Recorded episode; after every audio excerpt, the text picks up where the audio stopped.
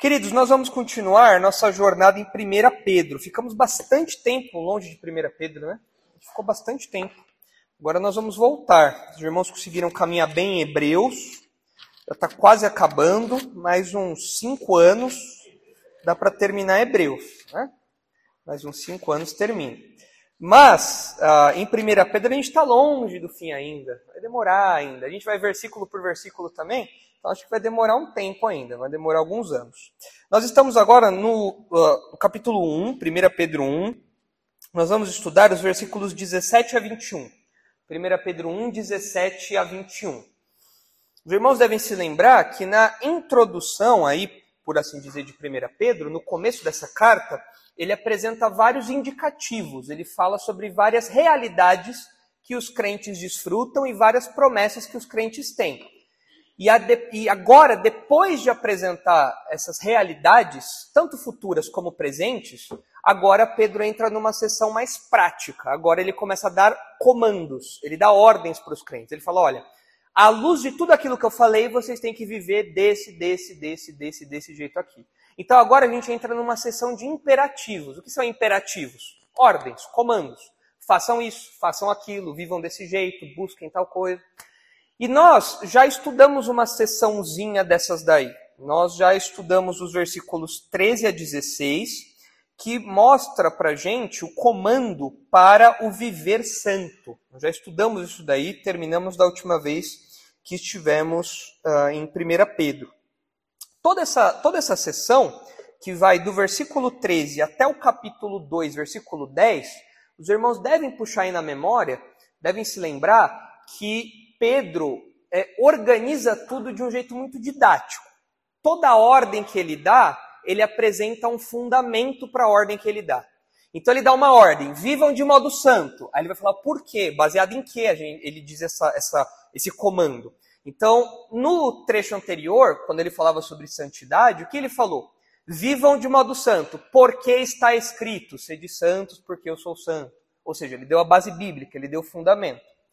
Aqui, nos versículos 17 a 21, ele também dá uma ordem e ele também dá as bases para o que eu chamei aqui de uma conduta reverente. Ou seja, um viver diário que é reverente. Ok? Então vamos ler aí os versículos 17 a 21 e os irmãos vão identificar qual é a ordem e qual é a base. Qual é a ordem e qual é o fundamento que ele dá para os crentes cumprirem a ordem que ele deu. Tá bom? Então diz assim esse trecho.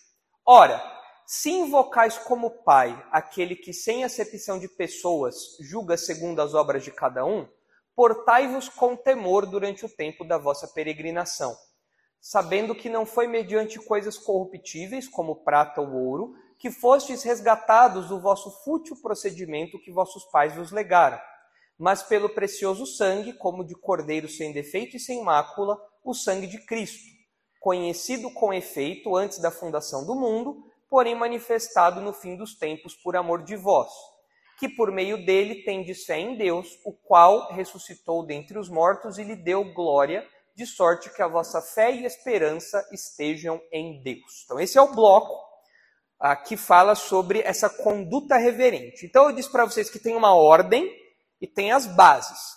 Aqui, diferente do trecho anterior, já vou adiantar para os irmãos que não tem um versículo base que Pedro usa. Mas ele dá ainda assim um motivo pelo qual a gente tem que obedecer a ordem que ele está dando.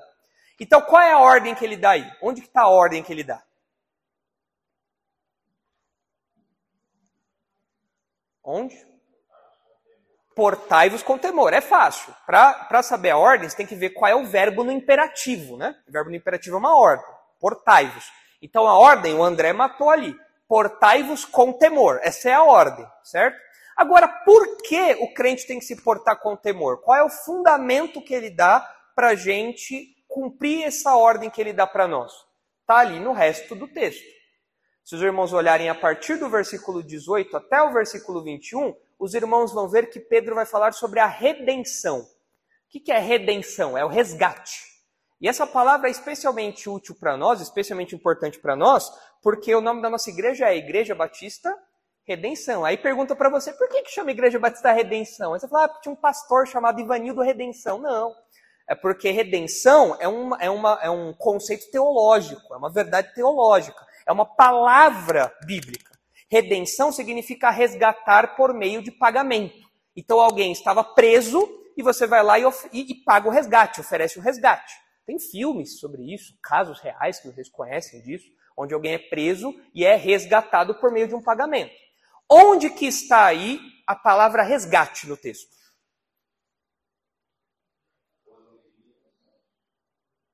Foram, foram redimidos? Onde, onde é que está? Resgatados. Pode ser que a tradução esteja diferente. Ali, ó. NV está redimidos? É essa é a ideia. É, é, ser redimido é ser resgatado.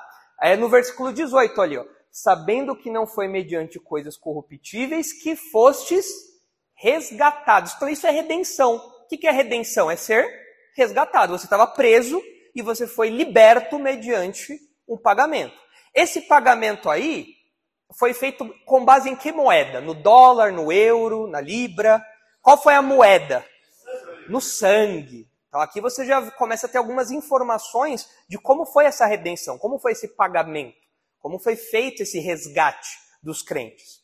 Então o que Pedro está falando aqui para nós é o seguinte: olha, vocês têm que viver uma vida com temor, porque vocês foram resgatados. Então, olhando para esse trecho todo, do versículo 17 até o 21, eu quero mostrar para os irmãos cinco informações sobre a redenção do crente. Então, esse bloco todo está girando em torno da redenção, do resgate, que está ali no versículo 18. Redenção, resgate, ser redimido, essa é a ideia, ser liberto mediante pagamento. Então, o bloco todo está girando em torno desse motivo, está girando em torno desse conceito. Então nós temos aí cinco informações sobre a redenção do crente. Nós vamos estudar uma por uma aí, porque é uma em cada versículo. No versículo 17, a gente tem a primeira informação, que diz que o crente foi resgatado para uma vida reverente. É o comando de Pedro, né? Vivam de modo reverente, vivam com temor. Então o crente foi resgatado para uma vida reverente, versículo 17. No versículo 18, nós aprendemos que o crente foi resgatado de uma existência vazia.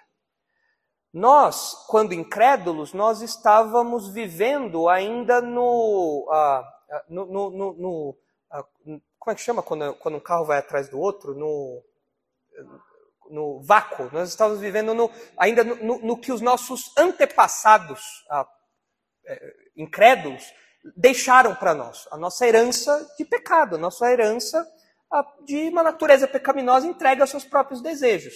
Nós estávamos seguindo essa existência vazia, vivendo de um modo vazio, vivendo aqui, como ele diz, de um fútil, de um modo fútil, fútil procedimento, ou seja, uma vida fútil, uma vida vazia, uma vida sem propósito. Esse é o incrédulo. Então, o nosso resgate foi de uma existência vazia. Nós fomos tirados dessa existência vazia. Depois, no versículo 19, nós temos aí a terceira informação. O crente foi resgatado pelo sacrifício de Cristo, foi a moeda. A moeda que nos comprou foi o sacrifício de Jesus. Ali, quando fala do sangue de Cristo, é um jeito de falar da morte dele. ok? No versículo 20, nós temos a quarta informação. O crente foi resgatado a partir de um plano eterno. É legal você é, ouvir ali o versículo 20, porque fala que Jesus, o sangue de Jesus, foi conhecido com efeito antes da fundação do mundo. O que é ser conhecido ali? É ser escolhido, determinado. Né? Então, a obra de Cristo faz parte de um plano eterno. Não foi um plano de última hora que foi executado ali por Deus às pressas, porque Jesus já estava na cruz e tinha que usar aquele sangue para alguma coisa. Não. Foi um plano eterno que foi ah, é, concretizado nos nossos dias, mas que foi planejado desde a eternidade. Então, o crente foi resgatado a partir de um plano eterno. E o versículo 21 tem a última informação.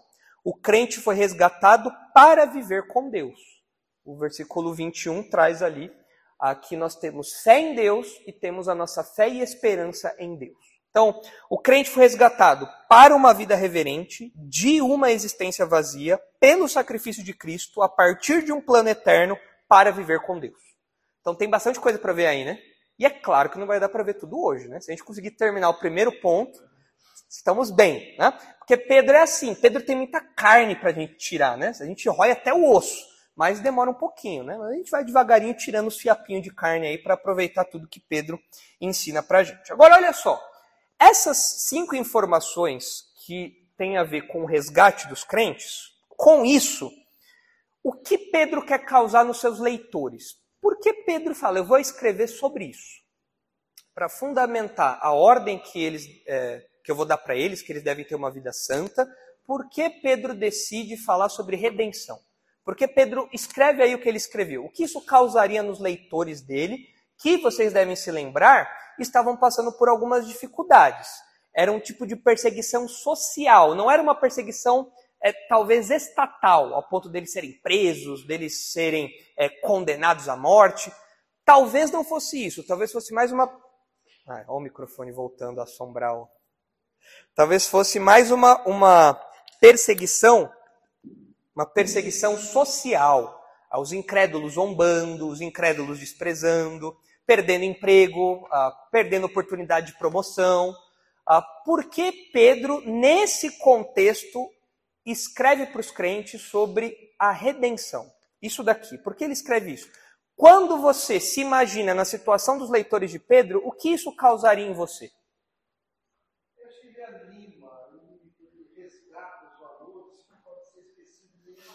Ah, São Antônio falou uma coisa interessante aí.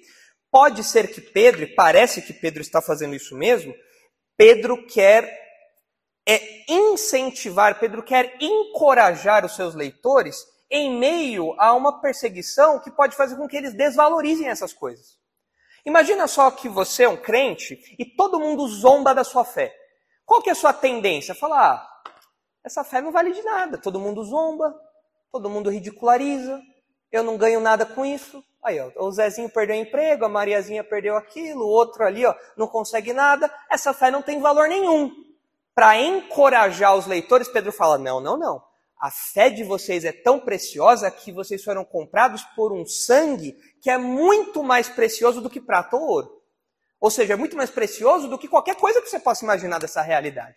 Então, isso encorajaria os leitores. Então, de fato, isso traria gratidão encorajamento em contraste com o desprezo que o mundo tinha por essas verdades e que os crentes às vezes podiam cair nesse erro também e desprezar essas coisas. Mas o que mais? Qual que é o objetivo de Pedro aí? Olha para o imperativo, né? A gente olha para a ordem. Qual que é o objetivo principal dele? O que ele quer fazer? O que ele quer causar nos seus leitores? O que, que ele quer promover nos seus leitores? Olha o comando. Qual que é o comando que ele dá ali? Ele quer produzir temor, para que eles tenham uma vida de santidade. E é importante que os crentes tenham esse alvo em mente, porque em meio ao mundo mal, em meio ao mundo cheio de pressões para que a gente ceda ao pecado, a gente tem que lembrar da nossa salvação para que a gente se mantenha firme, para que a gente fique de pé diante das pressões que são feitas contra nós. Então Pedro quer é, incentivar a santidade pessoal em meio ao, ao, ao mundo caído. E por fim, eu listei aqui um último objetivo, que eu acho que compõe aí os, os objetivos de Pedro, que é ajustar a perspectiva dos crentes quanto à eternidade, ao presente e ao futuro.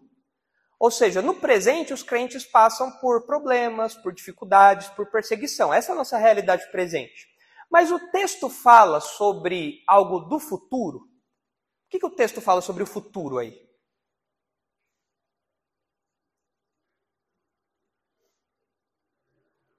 Acho que tem que abaixar um pouquinho aí, Ronald. Abaixa o versículo 21 aí. Versículo 21, parece que tem uma mençãozinha ali ao futuro. Abaixa mais um pouquinho, Ronald. Aí. O que, que, o, que, o que os crentes têm em relação ao futuro? Esperança. O crente é alguém desesperado quanto ao futuro? Não, nós temos esperança, nós sabemos o que vai acontecer no futuro. Nós estamos aguardando o reino de Deus chegar, nós estamos aguardando isso. A nossa redenção completa, a nossa salvação nos termos mais completos possíveis. Então, isso ajusta a nossa, nossa perspectiva quanto ao futuro, ajusta a nossa perspectiva quanto ao presente, porque nós interpretamos o sofrimento ao nosso redor como parte do plano de Deus e como algo que não foge da normalidade. O mundo nos odeia porque nós somos salvos, o mundo nos odeia porque nós somos diferentes. Então nós vivemos o presente de um modo alinhado com aquilo que Deus apresenta para nós. E a gente tem aqui também um ajuste quanto à eternidade, porque a gente olha para a eternidade passada, para um tempo quando a gente nem sonhava em existir, quando nada existia. E Pedro fala: olha, nesse tempo, quando não existia tempo, Deus já tinha escolhido que ia salvar o Fábio, ia salvar o Márcio, ia salvar o Luan. Quando nem existia o projeto de universo, Deus já tinha decidido salvar os seus eleitos. Então isso ajusta a nossa perspectiva, para que a gente encare o sofrimento, a dificuldade, com mais maturidade, né, com mais é, robustez. E Pedro fundamenta tudo isso daí, como eu disse, na redenção, no resgate que foi feito por Cristo. Tudo certo? Fica claro isso para vocês? Então, vamos ver agora o primeiro ponto aí, né? Essa primeira informação sobre a redenção do crente, que está aí no versículo 17, que diz que o crente foi resgatado para uma vida reverente. Olha o que diz aí o versículo 17. Ora, se invocais como Pai aquele que, sem acepção de pessoas, julga segundo as obras de cada um, aqui, um detalhezinho. No versículo 17, logo que começa aquele se, se em vocais, é, na, na, nossa, na nossa língua não dá para perceber muito bem isso. Mas aqui Pedro não está falando de uma, de uma condição, por assim dizer. Ele não está falando de uma probabilidade ou de uma possibilidade. Ele não está falando assim, olha, pode ser que vocês sejam crentes, pode ser que não. Não é isso que ele está falando. Aqui, é, o, é, a terminologia técnica do, do, do, grego seria uma oração condicional de primeira classe. O que isso quer dizer? Quer dizer que Pedro está falando aqui de uma certeza, não de uma dúvida, não é uma possibilidade. A gente poderia, para ficar mais claro, traduzir assim: ó, ora, já que vocês invocam como Pai, viu como muda? Pedro não está falando de uma possibilidade. Pode ser que o Gilberto invoque Deus como Pai ou não. Não é isso. Ele está falando: olha, já que vocês são crentes e, portanto, invocam Deus como Pai, então isso tem uma consequência lógica, isso tem um resultado prático aí. Então Pedro não está falando de dúvida, ele está partindo de um pressuposto. Então ele está falando: olha, já que vocês invocam como Pai aquele que, sem acepção de pessoas, julga segundo as obras de cada um, e é interessante você observar que Pedro mostra dois papéis que Deus desempenha. Nesse comecinho do versículo, ele mostra dois papéis que Deus desempenha. Quais são esses dois papéis que Deus desempenha? Primeiro, papel de Não, não, papel, função. Julga. Quem julga é o quê? Juiz. Então, então ele, Deus é juiz. Mas além de juiz, tem uma outra, um outro papel, uma outra função ali que Deus desempenha também. De pai, de pai. Então, quais são os dois papéis que Pedro chama aí para fundamentar, para compor a sua ordem? Ele nos lembra que Deus é pai e ele nos lembra que Deus é juiz. Ah, se os irmãos olharem lá no, no versículo 2, lá no capítulo, lá no comecinho do capítulo 1, vocês vão ver que Pedro já falou que Deus é pai. Ele disse lá, ó, eleito segundo a presciência de Deus, pai. E quando nós falamos que Deus é nosso Pai, quais características vêm à sua mente? Que você pensa, o que significa Deus ser nosso Pai? O que isso significa para nós? Deus ser o nosso Pai. Cuida, protege, provê. que mais? Educa. que mais? Castiga, disciplina, né? Essa parte ninguém gosta, né? Mas é isso aí. Ah, o fato de Deus ser pai, de, eu poder chamar Deus de Pai, para o Antigo Testamento, para os judeus da, da, época de Jesus, isso era um privilégio muito grande, porque mostra uma intimidade tremenda com Deus. Você chamar Deus de Pai é, uma, é, é um, um, nível de intimidade muito grande. Tanto que a, aquela expressão Abba Pai, né, que nós conhecemos no Novo Testamento, é uma expressão de intimidade. É uma expressão do, do papai com o filhinho.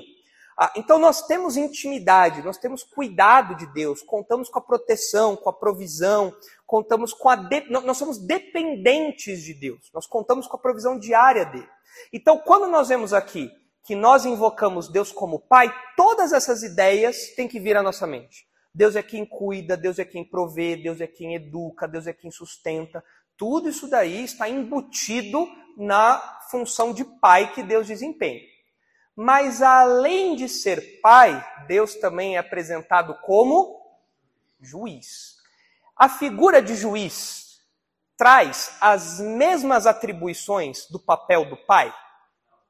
Quais são as imagens que vêm, ou quais são as funções que vêm à sua mente quando você pensa na imagem do juiz? O que, que o juiz faz, além de julgar? Ele, ele julga, né? mas o que ele faz? Condena, ele avalia. Né? Ah, o juiz, ele, a gente tem o mesmo tratamento que temos com um pai diante de um juiz? Você trata um juiz como você trata seu pai? Se você for um jovem descolado, e aí, coroa? Faz isso pro juiz para você ver que você vai levar. Como, você se, como que você se veste em casa diante do seu pai? Ah, roupa furada, rasgada, ah, aquela roupa bem larga. Como que você se veste diante do juiz? Opa, pega sua roupinha, né? De, de sair de casa, né? Põe ali a gravata, fica todo engomadinho. Por quê? São papéis que exigem comportamentos distintos. Mas Deus executa esses dois papéis. Então é interessante observar que Pedro apresenta aqui para nós um, como deve ser o relacionamento equilibrado entre Deus e o crente. Como, é, como nós, sendo crentes, devemos olhar para Deus? Como pai ou como juiz? Os dois. Os dois. Ah, é como acontece com o pai, o pai humano, né? a paternidade humana.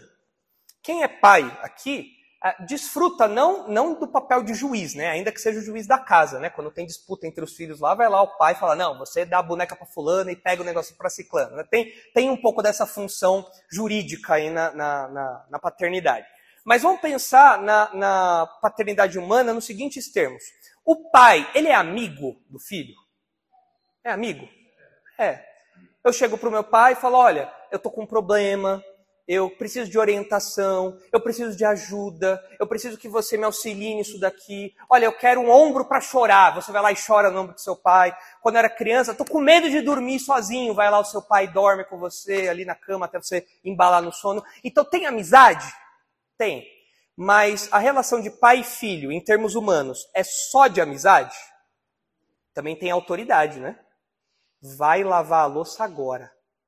Vai arrumar a cama agora.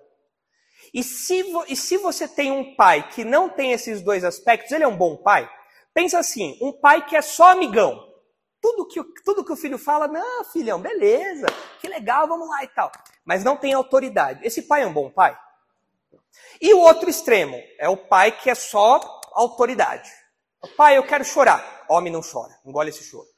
Pai, aconteceu tal coisa. Se você não resolver, você vai apanhar. O que você apanhou na rua, você vai apanhar em casa aqui de novo. Pai, mas eu. Não me interessa. A autoridade suprema, incontestável ali, rígida, fria. Esse pai é um bom pai? Não. Então a paternidade saudável, ela tem que ter os dois elementos. Ela tem que ter a amizade e ela tem que ter a autoridade.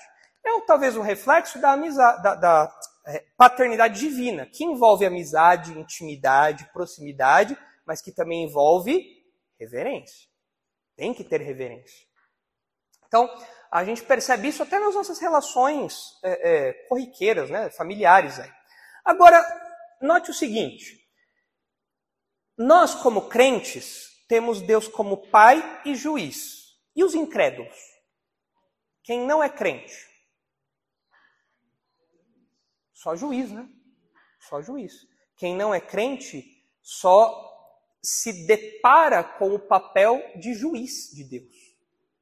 Ah, porque para você ser filho de Deus, você tem que crer no Evangelho, é o que diz João 1,12, né? A todos os que creram, deu-lhes o poder de se tornarem filhos de Deus. Então todo mundo nasce conhecendo o papel de juiz de Deus.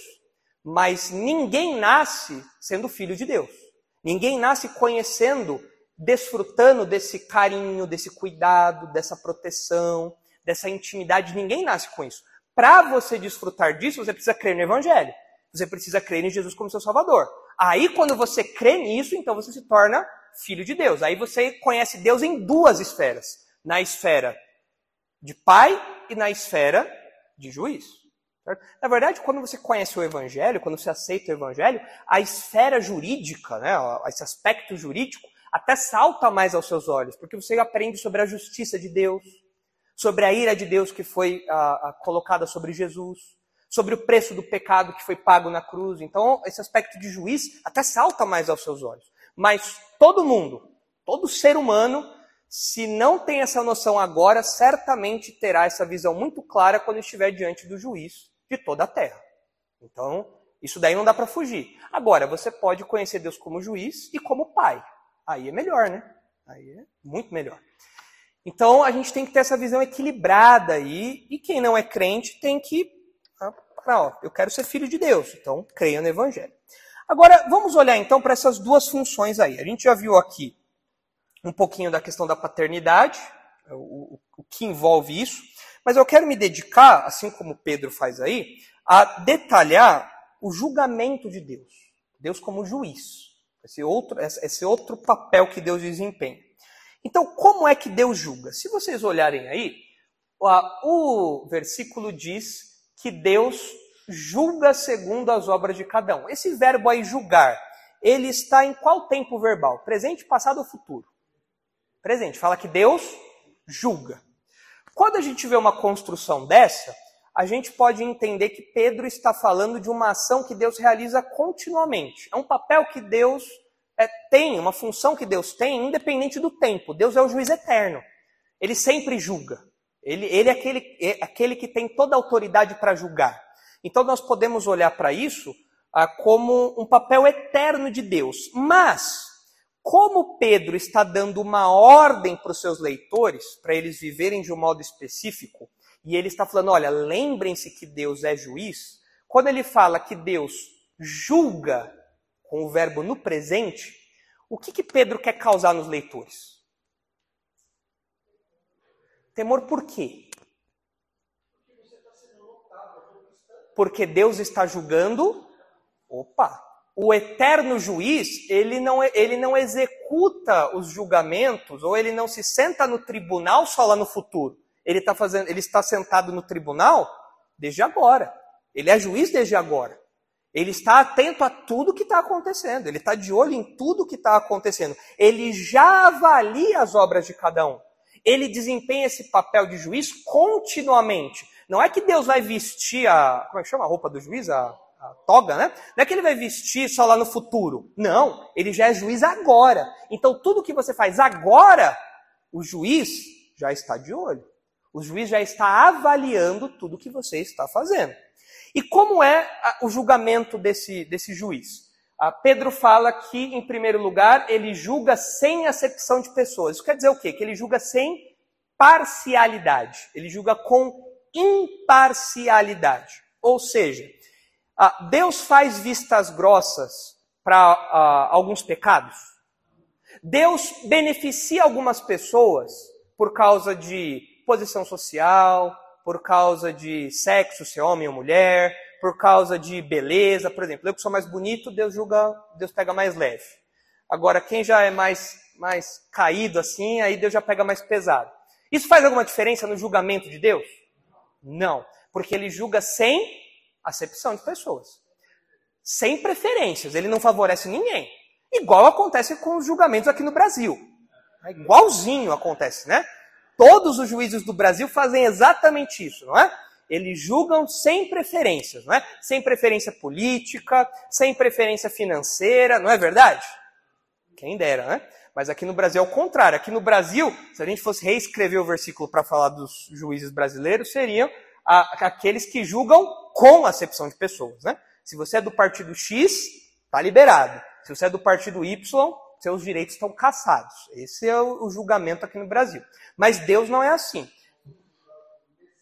É, exatamente. Nós somos julgados por, por pessoas que não executam mais a justiça, né? Como era no Antigo Testamento, como sempre foi desde que o mundo caiu. Mas ah, o fato é que Deus não é assim. Deus não faz é, acepção de pessoas, ou seja, ele é um juiz imparcial. Se você se apresenta diante dele e fala, Senhor, avalie as minhas obras, mas ó, pega mais leve porque eu torço para o Corinthians. Aí, aí que complica, né?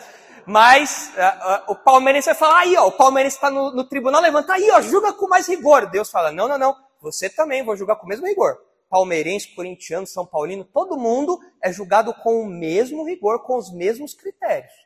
Não nem, não há nenhum tipo de favorecimento, não há nenhum tipo de benefício por qualquer uma dessas questões secundárias aí, né? Então, ah, olha só que interessante o que diz Efésios 6, 9. Olha como essa realidade é aplicada de modo muito prático em Efésios 6, 9. Abre aí, por favor, Ronaldo. Efésios 6, 9.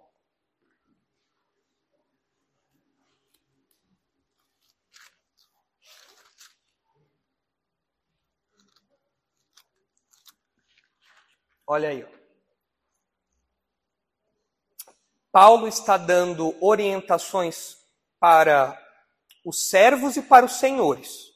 Ele fala que os servos têm que, ser, têm que fazer tudo de coração, ah, de boa vontade, como ao Senhor e não a homens, certos de que eles vão receber né, é, em troca aquilo que eles fazem. Ah, agora, olha o versículo 9. E vós, senhores, senhores são os patrões, tá? E vós, senhores, de igual modo procedei para com eles, para com os servos deixando as ameaças, sabendo que o Senhor, tanto deles como vosso, está nos céus e que para ele não há acepção de pessoas. O que, que Paulo está falando aqui? Ele está falando que, olha, nesse mundo aqui, o patrão pode botar o funcionário na parede, falar, olha, você vai fazer o que eu estou mandando aqui, mas, mas isso me prejudica, não interessa, você faz, eu vou fazer, eu sou livre, eu vou te oprimir, eu vou fazer mal para você, vou te ameaçar, nesse mundo é assim. Mas, para o Senhor crente, para aquele patrão cristão, Paulo fala: você tem que lembrar, você que é Senhor, que você tem um outro Senhor. Acima de você tem outro chefe, tem outro patrão. E onde está esse patrão acima do patrão? No céu. Isso quer dizer o quê? É o próprio Deus.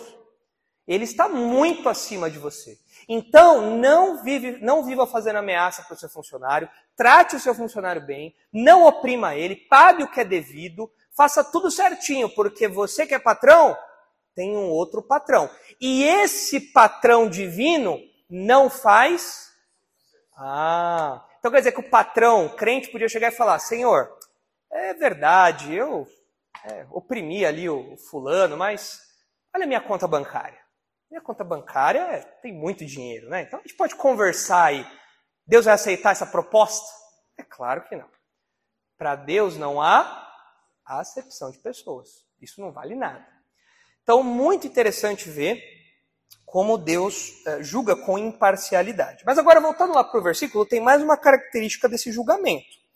Além de imparcial, esse julgamento também é justo. É um julgamento feito com justiça, olha só. Ora, se invocais como Pai aquele que, sem acepção de pessoas, julga segundo as obras de cada um. Essa expressãozinha, julga segundo as obras de cada um, é uma expressão de um julgamento justo. O que o texto está falando é que Deus julga de acordo com cada obra que, uh, que os indivíduos fazem. Tudo que os indivíduos fazem e cada obra que os indivíduos fazem está sob avaliação divina está sob, sobre, sob a, a, a, o julgamento divino. Deus está avaliando tudo. E ele não ah, faz vista grossa para algumas coisas e deixa outras passar. Ele não tem dois pesos e duas medidas. Tudo o que acontece está diante dos olhos dele e ele é justo na sua avaliação. E se o André fez X, o André vai responder por X. Ele não vai responder por X mais Y. Ou ele não vai responder por X menos Y. É X, então é X. Deus é um juiz justo. Deus é um juiz que avalia toda obra e cada obra de acordo com seus santos padrões. Mas ele faz isso de modo completo, de modo justo aí. Ah, então nós aprendemos que tudo está diante dos olhos desse justo juiz, tudo. Se vocês olharem para Hebreus capítulo 4, os irmãos vão ver um texto que é comumente mal interpretado, mas que, é, na verdade, lança luz sobre esse papel julgador de Deus. Olha só Hebreus 4,12. Geralmente as pessoas usam esse, trecho para falar sobre a palavra de Deus, sobre a Bíblia. Porque você lê ali, ó, porque a palavra de Deus é. O pessoal fala, viu, estou falando da Bíblia. Mas aqui, a, a, expressão palavra de Deus diz respeito a uma sentença que Deus emite. É a palavra de Deus no sentido do julgamento que ele está fazendo, da sentença que ele está emitindo, da avaliação que ele está fazendo. Então o texto diz assim: porque a palavra de Deus é viva e eficaz, e mais cortante do que qualquer espada de dois gumes, e penetra até ao ponto de dividir alma e espírito. Aqui não significa que nós temos alma e espírito. São termos sinônimos para falar que o julgamento de Deus é tão preciso que ele separa até coisas que são iguais. É, é, é nos detalhes. Aqui é uma diferençazinha de palavras para falar da mesma coisa. Mas é preciso, é um corte tramontina o negócio, né? Olha só, ele divide alma e espírito, junta e medula, e é apta para discernir os pensamentos e os propósitos do coração. Vai além das aparências, vai lá, vai lá nas, nas vontades, vai lá dentro de nós. E olha o versículo 13. E não há criatura que não seja manifesta na sua presença. Pelo contrário, todas as coisas estão descobertas e patentes aos olhos daquele a quem temos de prestar contas. É para ficar com a perna bamba ou não? É, não é? Então, quando Pedro, quando Pedro pensou assim, olha, eu preciso que os leitores da minha carta vivam com temor de Deus. O que eu posso lembrar que Deus faz para que eles vivam em temor a Deus. Ah, eu vou lembrar que ele é um juiz que avalia cada obra e toda obra de todo mundo. E de fato, um texto como esse é para deixar a gente assustado mesmo. É para deixar a gente com medo. Todo, tudo que nós fazemos está colocado diante de Deus, nós prestaremos contas a Ele, e mais do que a aparência externa das nossas ações, nós vamos dar conta até mesmo das motivações daquilo que nós fazemos.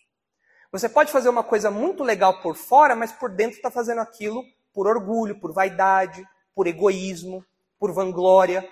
A palavra de Deus penetra ali e fala: hum, isso aqui ó, pode até ter sido bonito, mas a sua motivação foi errada. Então, essa, esse papel a, a de juiz de Deus deve realmente nos, nos assustar. Agora notem o seguinte, quando a gente fala sobre isso, especialmente na, no, nos termos que é, Pedro coloca, pode ser que alguém, numa leitura inicial, fale assim, pastor, mas esse versículo está um pouco estranho. Porque como assim Deus julga segundo as obras de cada um? Como assim? A gente não é salvo pela fé? Ele fala, não, é outra coisa, não tem nada a ver com salvação aqui. Pedro não está falando de julgamento de salvação. Pedro não está falando de condenação eterna e salvação eterna. Não é o julgamento eterno, não é isso. Pedro está falando aqui de um julgamento qualitativo. É o julgamento que, na linguagem que os comentaristas falam na teologia de Paulo, é um tribunal esportivo. Não é um tribunal judicial. Não é para dizer se o André é culpado ou inocente. É para avaliar se o André, que é um salvo, correu bem. Ó, é, de comportamento, mas não para levar para o inferno para o céu. Isso aí, já, isso aí o crente já está já tá garantido já. Mas Deus continua nos julgando num certo sentido? Sim. Não é um julgamento eterno, de condenação eterna ou de salvação eterna. Isso aí já está garantido. Pedro já falou isso, lá no começo. Ele falou que nós somos salvos, ele continua falando que nós somos redimidos, mas agora ele está falando de um outro tipo de avaliação. Ele fala que Deus julga segundo as obras de cada um, ele está falando isso para crentes. Ou seja, ele não está falando sobre salvação e perdição eternas. Ele está falando sobre a avaliação daquilo que nós fazemos com a nossa vida. Legal, você foi salvo e como você viveu? As suas atitudes, mais do que as atitudes. Aqui, claro, o foco é as atitudes. Mas como a gente viu lá em Hebreus, é tudo. É a nossa motivação, o nosso pensamento, as nossas palavras, tudo. Deus, Deus, que é o juiz supremo, ele está avaliando. Opa, ó, aqui viva desse jeito corra desse jeito, ah, caminhe desse jeito aqui. Ele continua desempenhando esse papel de juiz, mas agora como se fosse um tribunal esportivo, para dar mérito ali, para avaliar o desempenho daquele atleta, não para jogar o atleta no inferno no céu. Isso aí já está fora de cogitação. Já. Isso aí já passou. Essa esfera já passou. Então parece que Pedro está olhando para essa realidade aqui. Agora, quando a gente pensa sobre isso, dúvida, no presente, no presente, ah, como nós podemos perceber as sentenças desse julgamento de Deus. Porque esse julga, essa ação de Deus como juiz para os crentes, ela existe num, num sentido futuro. Por exemplo, quando nós recebermos o galardão. O que é o galardão? É algum tipo de recompensa que os crentes vão receber ou deixar de receber por aquilo que eles fizeram é, em vida, durante o tempo de jornada aqui. Mas isso vai acontecer lá no futuro, o que nós chamamos do tribunal de Cristo, que Paulo fala em 1 Coríntios, 2 Coríntios, tudo mais. Isso lá no futuro. Ah, mas e agora, no presente? O Deus que é juiz, ele já emite algumas sentenças que têm execução no presente para os crentes? Dá um exemplo para mim.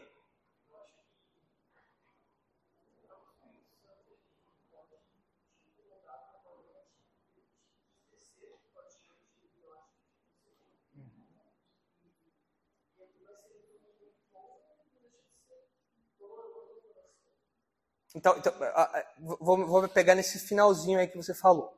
É, algumas coisas que acontecem na nossa vida como crentes são sofrimentos. E esses sofrimentos podem ser resultado da disciplina de Deus. Vocês lembram alguma igreja que tinha gente que tinha morrido porque não estava vivendo do jeito que devia? Corinto. O pessoal de Corinto estava morrendo porque estava brigando entre os irmãos estavam participando da ceia de modo indigno, e Paulo fala isso daí que está acontecendo, as pessoas que estão morrendo, é porque elas não estão participando da ceia como deviam, elas estão desprezando os irmãos. Então vejam a minha conclusão se faz sentido. Deus, que é o justo juiz, que cuida da igreja, que anda no meio da igreja, ele executa muitas vezes as sentenças por meio da disciplina do seu povo. Faz sentido isso? Então você olha para vários textos bíblicos que mostram isso no presente. Olha só, interessante. 1 Coríntios 11, 32. A gente falou de, da igreja de Corinto. Olha eles aqui aparecendo. 1 Coríntios 11, 32. É justamente no contexto da ceia. 1 Coríntios 11. Olha só o que Paulo diz. Ah, ali no versículo 30. Ó. Eis a razão porque há entre vós muitos fracos e doentes e não poucos que dormem. Dorm, dormir é um eufemismo para a morte aqui. Porque se nos julgássemos a nós mesmos, não seríamos julgados. Mas quando julgados, somos disciplinados pelo Senhor para não sermos condenados com o mundo. Então tem um contraste aqui. O crente, ele está totalmente livre da mão julgadora de Deus? Não. O crente está livre da mão julgadora de Deus em termos eternos, salvação e perdição. Isso daí o crente é crente. Salvo uma vez salvo, salvo para sempre. Agora, em termos presentes, o crente pode experimentar a dura sentença de Deus como juiz? Pode. Aqui no caso de Corinto, foi uma sentença pesada. Foi uma pena capital, né? Falou, ó, vocês estão desonrando meu nome. Eu quero que vocês morram, então. É uma disciplina terrível, mas que aconteceu aqui. E Paulo fala: vocês são disciplinados pelo Senhor para não serem condenados com o mundo. Um dia o mundo vai conhecer Deus como juiz, mas em condenação. Vocês não, mas agora vocês são disciplinados por Deus. Um outro texto que ajuda a ilustrar isso também é Hebreus 12. Olha só Hebreus 12. E é curioso que em Hebreus o papel da disciplina é atribuído ao pai, a, a figura do pai. Olha só, Hebreus 5, versículo. Hebreus 12, versículo 5, perdão. Hebreus 12, 5. Hebreus 12, 5, diz assim: E estáis esquecidos da exortação, que, como a filhos, discorre convosco. Filho meu, não menosprezes a correção que vem do Senhor, nem desmaies quando por ele és reprovado. Porque o Senhor corrige a quem ama e açoita a todo filho a quem recebe. É para a disciplina que perseverais. Deus vos trata como filhos. Pois que filho há que o pai não corrige? Mas se estáis sem correção, de que todos se têm tornado participantes, logo sois bastardos e não filhos. Além disso, tínhamos nossos pais segundo a carne, que nos corrigiam e os respeitávamos. Não havemos de estar em muito maior submissão ao Pai espiritual e então viveremos? Pois eles nos corrigiam por pouco tempo, segundo melhor lhes parecia. Deus, porém, nos disciplina para aproveitamento, a fim de sermos participantes de sua santidade. Olha o versículo 11 ali. Ó. Toda disciplina com efeito, no momento, não parece ser motivo de alegria, mas de tristeza. É verdade, né? Ninguém é disciplinado sorrindo, né? Alegre, cantando. Triste. Ao depois, entretanto, produz fruto pacífico aos que têm sido por ela exercitados, fruto de justiça. Então Deus disciplina os crentes? Sim. Disciplina. Ananias e Safira é exemplo. Eles ah, tiveram ali o, o, o, desejo de parecer super piedosos, ah, assim como Barnabé, a gente está dando tudo aqui para a igreja. Pedro chegou e falou: Olha, isso daí foi o diabo que, que sussurrou para vocês e vocês caíram nesse conto. E a disciplina veio na lata. Né? Um corpo de um nem tinha esfriado, o outro já caiu duro já, e os jovens da igreja carregaram os corpos lá para fora, lá para o cemitério. O pessoal do Darash é, fez um, um, trabalho de coveiro aí. Uh, mas veio a disciplina na hora, instantânea ali o negócio. Deus disciplinando. Fabrinho.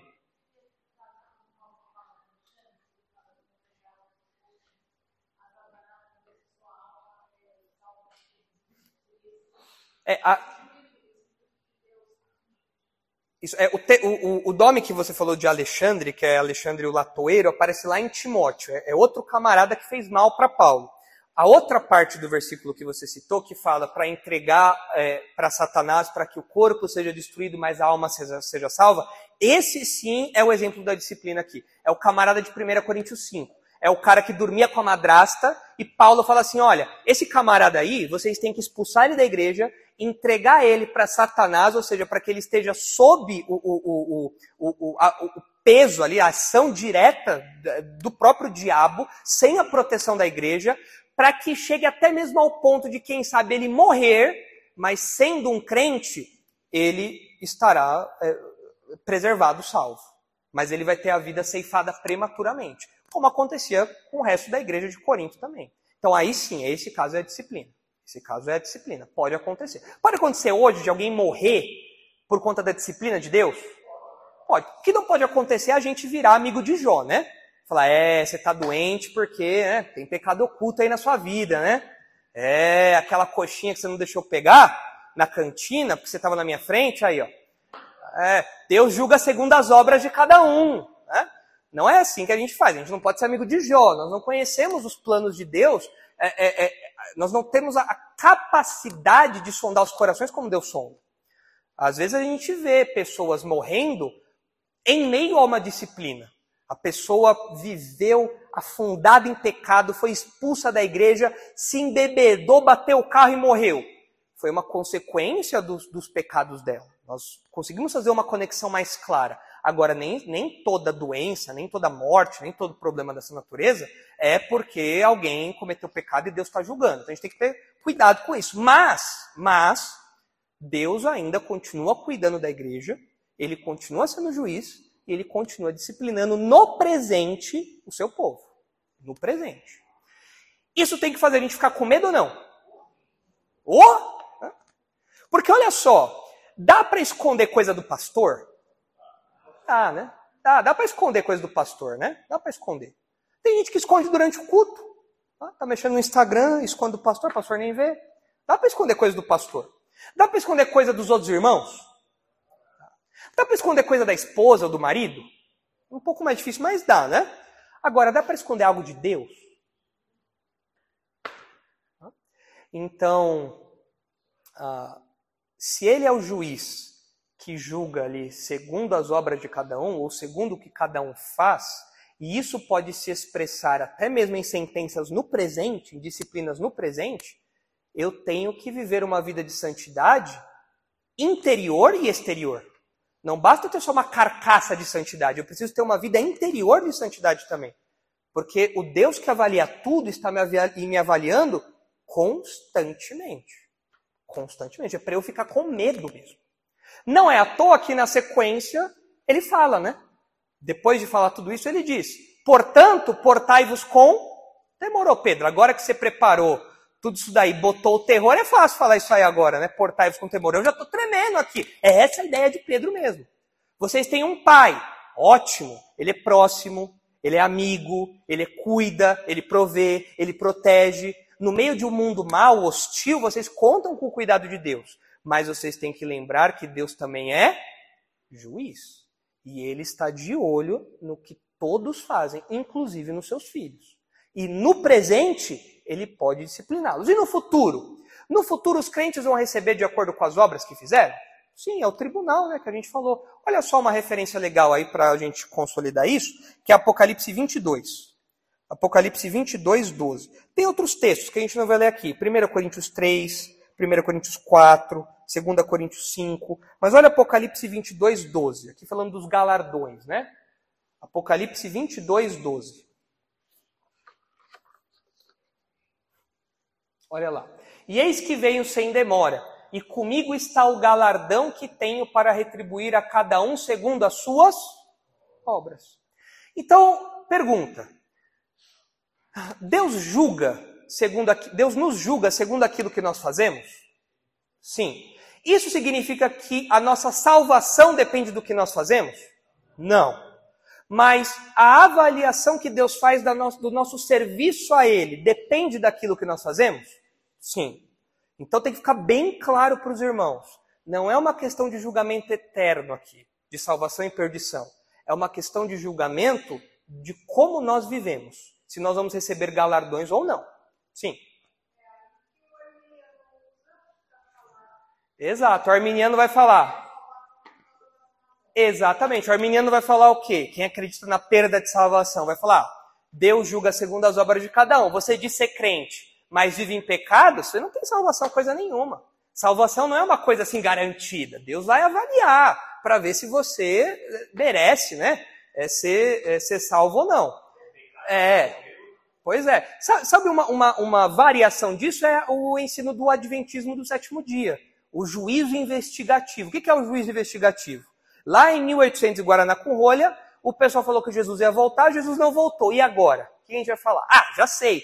Na verdade, Jesus voltou, ninguém viu, só que o que quer dizer Jesus voltar? Significa que ele entrou no Santo dos Santos Celestiais, ele abriu o livro ah, do, da, da, vida de todo mundo e agora ele está lá investigando. Hum, aqui o Alão, hein, Alão?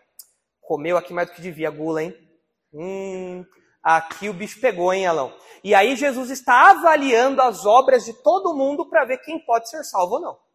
Isso é salvação por obras, né? É um, uma, uma, uma versão aí da salvação por obras, uma avaliação se nós podemos ou não desfrutar da salvação de acordo com aquilo que nós fazemos. Não é isso que Pedro está falando aqui. O que Pedro está falando é que o nosso Pai também é juiz. Portanto, ele está avaliando o meu comportamento como crente. E eu tenho que ficar esperto, porque senão ele pode me disciplinar.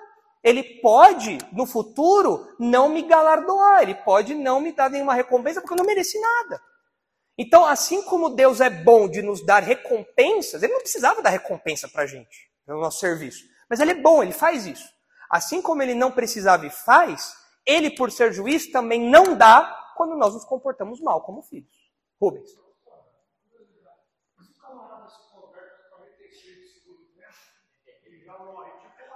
Tipo o ladrão da cruz. É. Se tiver, se tiver, né? Se tiver. É o que o pastor Marcos, o pastor Marcos brinca, né? Esse vai ser o cara que tem, é, tem o cara que vai, vai chegar lá e Jesus vai falar, servo bom e fiel, né? Entra aí no desfrute da, da, do reino do teu pai. Mas tem aquele que Jesus vai olhar e falar, entra. Passa. Passa, passa, passa. É o camarada. Por quê? Não tem, ele, ele não serviu a Deus com a sua vida. Ele prestou um desserviço a Deus. Aí, e um camarada desse daí não vai, não, não tem como ele receber esse galardão. A gente não sabe o que é esse galardão, né? O pessoal, quando é criança, pensa na coroinha, na pedrinha, na casinha. A Bíblia não fala isso. Ah, olhando um, um pouco para as palavras que a Bíblia usa, pode ser que o galardão seja algum tipo de elogio, algum tipo de palavra de apreço, algum tipo de reconhecimento verbal. Como eu falei, servo bom e fiel. Imagina você ouvir isso do seu Salvador, Rubens, servo bom e fiel. É melhor do que qualquer coisa, né? Eu falo, ó, vou te dar uma Bitcoin. Fala, não, não é Bitcoin o que é, Bitcoin divina. Não, me dá um elogio. Pode ser isso. Pode ser uma palavra de apreço, de reconhecimento pelo serviço a Deus.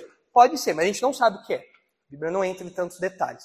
Mas o fato é, nós somos avaliados de acordo com aquilo que nós fazemos. E Deus é justo. Ou seja, ele não vai cobrar, ele não vai julgar o André por algo que o André não fez, mas ele também não vai é, fazer vistas grossas a algo que o André fez. Se o André pisou na bola, Deus está de olho e Deus pode discipliná-lo caso não haja arrependimento, caso o André fique obstinado, caso o coração do André se endureça, Deus está atento. Deus pode discipliná-lo. É por isso que nós temos que nos comportar o tempo todo com temor, que é o que ele vai falar na sequência. Olha lá como ele continua. Ora, se invocais como Pai aquele que, sem acepção de pessoas, julga segundo as obras de cada um, portai-vos com temor. Não é para menos. Não é para menos. Mas o nosso tempo acabou e a gente não vai conseguir falar sobre o temor aqui. Agora, para adiantar é, o que é esse temor, a gente sabe que não se trata de um medo paralisante ah, que nós temos de Deus. Do tipo assim, não, eu não posso nem me aproximar de Deus porque eu tenho muito medo. Não é, não é o medo que a criança tem do bicho-papão, não é isso. Porque 1 João fala que o verdadeiro amor lança fora o medo. O que quer dizer isso? Que nós, como crentes, nós não temos mais medo do julgamento eterno de Deus, da ira eterna de Deus. Nós não temos mais medo disso. Agora, mesmo não tendo medo disso, Pedro fala que nós temos que ter medo de Deus sim. Nós temos que ter medo de Deus. Não no sentido de ira eterna, mas no sentido de que nós estamos diante de um juiz, diante do próprio Deus, que merece nossa completa reverência, nosso total respeito e uma postura totalmente adequada a quem ele é, ao poder e à autoridade que Deus tem. Então aqui não é um medo paralisante, é um medo que se expressa em reverência e respeito. É isso que Pedro vai falar aqui agora. É assim que os crentes vivem. Os crentes vivem com temor. Por quê? Porque Deus é nosso Pai, mas Deus também é juiz. Eu preciso me lembrar dessas duas verdades. Igualzinho o meio evangélico faz hoje, não é? O meio evangélico hoje tem Deus como Pai e Deus como juiz, não é verdade? Só você vê a vida torta das pessoas por aí, né? A outro dia eu é, fiz uma barbeiragem no posto de gasolina. Eu estava esperando uma notinha lá. E aí eu fui dar ré e fora do meu campo de visão tinha um carro atrás e eu dei uma, uma batida no carro atrás.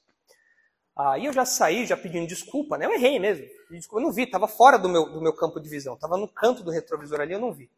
E aí eu, e eu falei, ó, desculpa tal. E aí desceu uma moça bem vestida, mas soltando já uns palavrões já, né? Ah, com aquele, aquela, aquele linguajar, aquele vocabulário né, normal de incrédulo. Eu falei, poxa vida, era de noite, falei, você vai saber para onde a pessoa está indo, de onde a pessoa está vindo, né? Falei, não, tá aqui meu número tal, depois a gente vê. O, o, o carro da, da, da pessoa estava caindo aos pedaços já. Era capaz do meu carro ter sido mais prejudicado. Falei, não, tudo bem, né? Culpa é minha, vamos lá, né? Aí passei meu número e tudo mais tal. Aí eu peguei o nome da pessoa e joguei no Facebook para ver. Deixa eu ver o tamanho da bomba, né? Sei lá, às vezes é uma pessoa que vai me perseguir até a eternidade, né? Aí quando eu entro no perfil da pessoa, no perfil da moça, tá lá. Meu objetivo é ser parecida com Jesus. Aí eu lembrei do que ela falou. Ué, tá meio estranho aqui, né? Tá um pouco, tá um pouco diferente aqui o negócio. Frequentava a igreja tal, e tinha lá o nome da igreja, né? Falei, é, isso aqui tá um pouco diferente. Mas por que que no meio evangélico tem esses, esses essas contradições? Porque eles veem Deus apenas como Pai e se esquecem que Deus também é juiz. Nós vamos dar conta de cada palavra que nós falarmos. Cada palavra.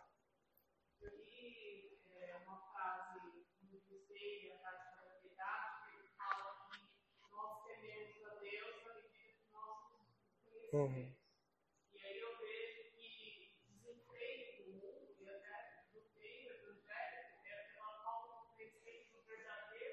Exatamente. Exatamente. Eu invento um Deus.